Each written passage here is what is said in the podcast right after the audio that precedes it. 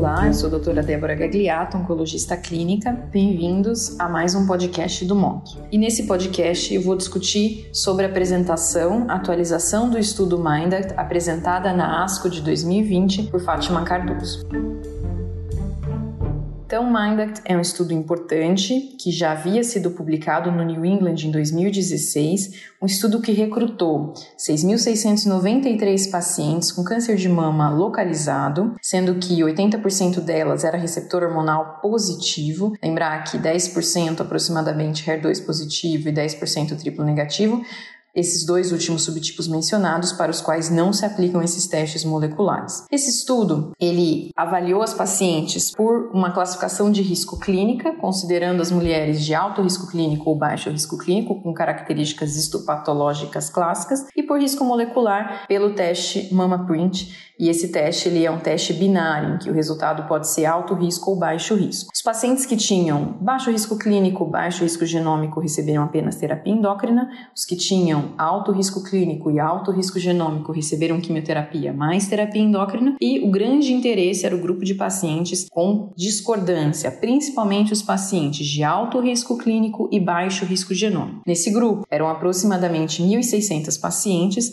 Lembrar que o desfecho primário do MindAct era mostrar que no grupo discordante que eu mencionei aqui, as pacientes que não fizeram quimioterapia, a sobrevida livre de metástase à distância em 5 anos seria superior a 92%. Fátima Cardoso mostrou na primeira publicação que essa taxa foi de 94,7%, fazendo com que esse estudo fosse positivo, mostrando que essas pacientes tiveram é, menos recidiva do que o previsto, mesmo sem receber quimioterapia, sugerindo que talvez as mulheres poderiam prescindir de quimio. Importante ressaltar que esse estudo ele não tem poder estatístico para validar o valor preditivo de benefício de químio nos diferentes subgrupos de pacientes avaliados. Bom, agora com a apresentação na ASCO de 2020, com follow-up de 8 anos e meio, a primeira publicação follow-up mediano de 5 anos, Fátima Cardoso mostrou que nesse grupo discordante, alto risco clínico, baixo risco genômico, a sobrevida livre de metástase à distância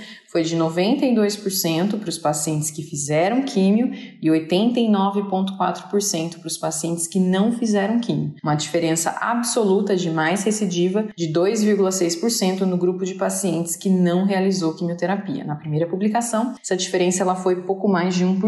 Mas o que mais chamou atenção nessa apresentação foram as curvas de sobrevida livre de metástase à distância nos diferentes subgrupos de mulheres de acordo com a idade, então acima de 50 anos, abaixo de 50 anos. Nas mulheres acima de 50 anos, que tinham alto risco clínico e baixo risco genômico, as curvas de quem fez e quem não fez quimioterapia foram absolutamente superponíveis, sugerindo que nesse grupo esse teste ele pode ser usado para realmente uh, mostrar para o oncologista que essa paciente não teria eventualmente necessidade de quimioterapia citotóxica adjuvante. Mas nas mulheres mais jovens, com menos de 50 anos, o que se observou foi que aos 8 anos e meio de follow-up, a sobrevida livre de metástase à distância do grupo que não fez quimioterapia foi 5% maior do que o grupo que fez quimioterapia, sugerindo que deve haver um benefício de quimioterapia adjuvante nesse grupo de pacientes. Portanto, agora fica mais difícil pedirmos um teste mama print para uma mulher jovem,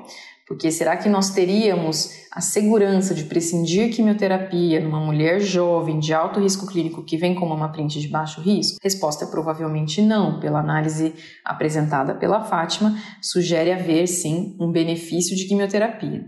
Fica no ar se esse benefício ele não foi secundário à supressão ovariana causada pela quimioterapia, principalmente em mulheres a partir dos 40 anos de idade, porque a química tem um potencial maior de acarretar supressão ovariana. Lembramos que nos pacientes recrutados no estudo MINDACT, a maioria das mulheres na pré-menopausa utilizou o tamoxifeno como hormônio terapia de escolha. E hoje em dia nós já sabemos que pacientes muito jovens com risco clínico alto possuem um benefício de supressão ovariana. Portanto, isso contrasta um pouco com os dados que temos do Recurrence Score, em que O recurrence score é uma variável que eu tenho exatamente o número que essa paciente está e como ela se enquadra, como esse número se enquadra aí no espectro de risco de recidiva mediante a não realização de quimioterapia. E aí eu posso sentar com uma paciente discutir aí, frente às características histopatológicas clássicas, mais o valor é, do teste de score de recorrência, se eu vou oferecer ou não quimioterapia preventiva. De toda forma,